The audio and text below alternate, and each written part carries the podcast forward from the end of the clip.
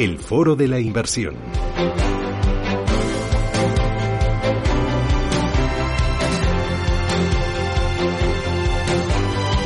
Con Felipe Moreno, que es director de desarrollo de negocio de Finicens. Felipe, ¿qué tal? Buenos días. Buenos días, Susana, ¿cómo estás? Fenomenal. Eh, de, iba a decir de casi viernes, pero no, porque el viernes aquí trabajamos, hay bolsa y, bueno, tendremos programa desde las 7 de la mañana hasta las 12, horario normal, porque ya sabes que vamos pegados a los eh, mercados. ¿Tú qué tal? ¿Cómo, ¿Cómo llevas el encierro? ¿Cómo llevas las expectativas de entrar en Madrid en la fase 1?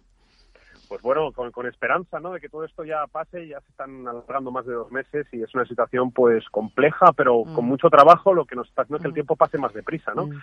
Pero bueno, al final, pues, aquí estamos, ¿no? A la espera de, las decisiones que tomen eh, oye, eh, mucho trabajo, pero muy buenos resultados, porque justo eh, veía cómo han ido las carteras de Finicens y enhorabuena. Felipe, enhorabuena. Eh, háblame primero, eh, para que el oyente os sitúe, eh, ¿cuántas carteras tenéis y cómo diseñéis esas carteras? Vamos a nosotros tenemos diferentes productos de inversión. Tenemos planes de ahorro, que son unos unit links en cinco niveles de riesgo. Tenemos planes de pensiones, que también tienen cinco niveles de riesgo, cinco carteras, cinco perfilados.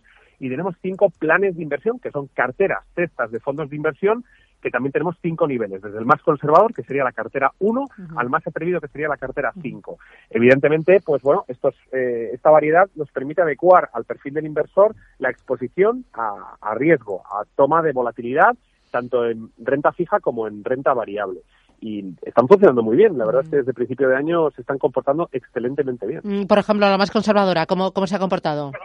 Pues mira, desde principios de año ha caído, porque si todo cae, evidentemente no tenemos una bola mágica para no caer, pero ha caído tan solo un 2% desde el principio de año, ¿no? Estamos todos los días eh, calculando la caída y estamos entre un menos un y medio y un menos 2%. Exactamente ayer al cierre estábamos en un menos 2% en la cartera más conservadora. Si subiéramos de nivel a un perfil equilibrado, digamos, en la cartera 3, que es 50-50 entre renta variable y renta fija, estaríamos con un menos 6,90% de caída. Y en la cartera 5, que es la más atrevida, la que más renta variable tiene, la que más ha sufrido con esta volatilidad e incertidumbre del mercado, estaríamos en un menos 11,15%, que es mucho menos, no solo que los índices de referencia, que podría ser el IBEX 35, que lleva caída prácticamente de un 28,33% desde el principio de año. Claro, estamos hablando de, de, un índice que engloba 35 compañías en un país como España. Estamos hablando de carteras globalmente diversificadas que exponen a nuestros clientes a más de 20.000 posiciones en el planeta, ¿no? 20.000 posiciones. Eh, háblame de, o sea, cada una de las carteras, em, binomio, rentabilidad, riesgo, eh, porque me hablabas de la más conservadora, lleva un menos 2%, ¿no? Es, es que no he tomado nota, un menos 2%. 2% la más conservadora. Vale, y, y, en esa más conservadora, ¿cuál es la máxima eh, pérdida a la que estoy expuesta? ¿Cuál es la volatilidad que asume el ahorrador?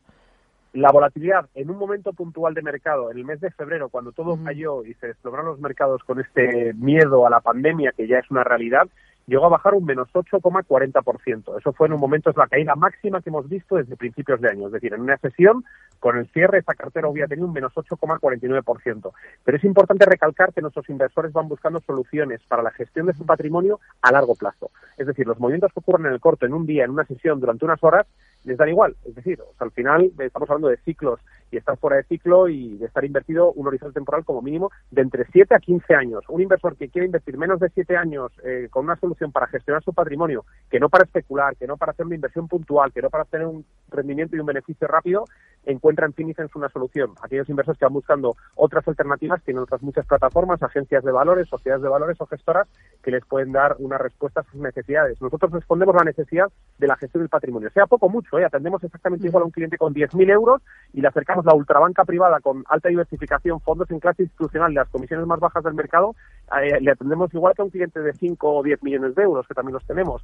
Por lo tanto, bueno, pues ese proceso de democratizar la ultrabanca privada que estaba reservada para grandísimos capitales, donde la estructura de comisiones es fundamental y, evidentemente la diversificación está presente con esa gestión pasiva en fondos de Vanguard, que es importante recalcarlo, eh, se lo acercamos a cualquier inversor que quiera, que quiera conocernos y, descubrir la gestión pasiva indexada que consideramos más innovadora que hay en España por la solución tecnológica algorítmica que está detrás. Bueno, eh, por la solución y también por los bajos costes y por la transparencia. Eso es, es fundamental. La transparencia, mm. mira, dos pilares básicos cuando se montó esta compañía en 2015, que llevamos ya cinco años desde que esto fue un plan de negocio hasta que ya es una realidad y llevamos dos años y medio en mercado, con la, como agencia de valores, eh, gestionando activos de, más de 8.000 clientes, eh, eran la transparencia y la honestidad, ¿no? Es decir, si no íbamos a conseguir tener una compañía, una agencia de valores transparente y honesta, no la íbamos a montar, ¿no? O sea, Finicens no hubiera salido a la luz. Al final, Finicens, su propio nombre lo dice, Financial Citizens, es decir, ciudadanos que se comportan como inversores, eh, como inversores grandes, como instituciones, como fondos de pensiones, como grandes patrimonios. Bueno, pues esa es, esa es, esa es, esa es la idea que tenemos, ¿no? Acercar a cualquier persona la gestión pasiva, que ya digo, estaba reservada para ultra grandes patrimonios o para instituciones que evidentemente tienen dos, dos principios fundamentales. La preservación del capital, no pueden jugársela en el mercado. Siempre que vamos a tener una exposición al mercado, vamos a jugarnos eh, debido a una volatilidad y una toma de riesgo, como es lógico, pero no podemos jugarnos eh, sin diversificar las carteras de nuestros clientes y además no solo la preservación del capital, sino ese binomio que comentas rentabilidad-riesgo, donde bueno, pues la volatilidad tiene que estar eh, adecuada al perfil del inversor. Ten en cuenta que la cartera 1 tiene una volatilidad este año de un 6%, el año pasado de un 2,60% y la cartera 5, que está disparado la volatilidad, como no puede ser de otra manera, la tenemos en el 28% este año y el año pasado estaba en torno al 8%. Por lo tanto, son carteras que modulan muy bien con esa diversificación la volatilidad del mercado. Lo que le decimos a los clientes, en el momento en el que el mercado responde con incertidumbre, en el momento en el que desde Finicens transmitimos ese mensaje de calma, de tranquilidad, de no mirar las inversiones todos los días porque no creemos que aporten absolutamente nada más que un estrés innecesario y que van a penalizar por ese sesgo emocional la rentabilidad a largo plazo del inversor, lo que les decimos es calma, vayamos viendo cómo evoluciona el mercado, entendemos que los ciclos económicos y el mundo cada vez, eh, digamos, tiene un crecimiento mm, revisado o no, sea negativo en unos países o, o positivo en otros, pero a nivel global entendemos que el mundo sigue girando y el mundo sigue creciendo. Eh, ¿Cada cuánto cambiáis las carteras? Pues mira, las carteras en principio son estáticas, es decir, utilizamos ocho fondos de inversión para configurar estas carteras, ocho fondos, siete fondos de los ocho son de Vanguard, la gestora más grande del mundo en gestión pasiva y la segunda por activos totales después de BlackRock, y esta gestora lo que nos ofrece son cuatro fondos de renta variable con exposición a Estados Unidos, Japón, uh -huh. países emergentes y Europa. Por lo tanto, tenemos el globo prácticamente cubierto en la parte de renta variable. En renta fija introducimos tres fondos de inversión, que son un fondo de renta fija de bonos globales agregados, que nos expone a bonos de, de, diferentes emisores alrededor de todo el mundo. También uno de renta fija eh, europea en gobiernos, es decir, bonos que emiten gobiernos del entorno euro.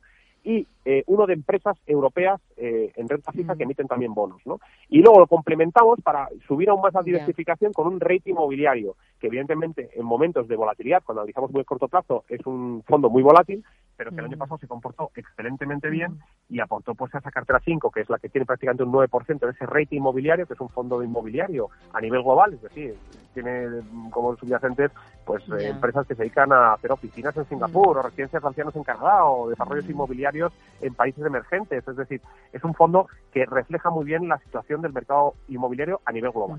Pues enhorabuena por las carteras y enhorabuena por los resultados. Felipe Moreno, Finicens, gracias y a seguir trabajando. Buen día. Buen día, igualmente. Cuídate, adiós.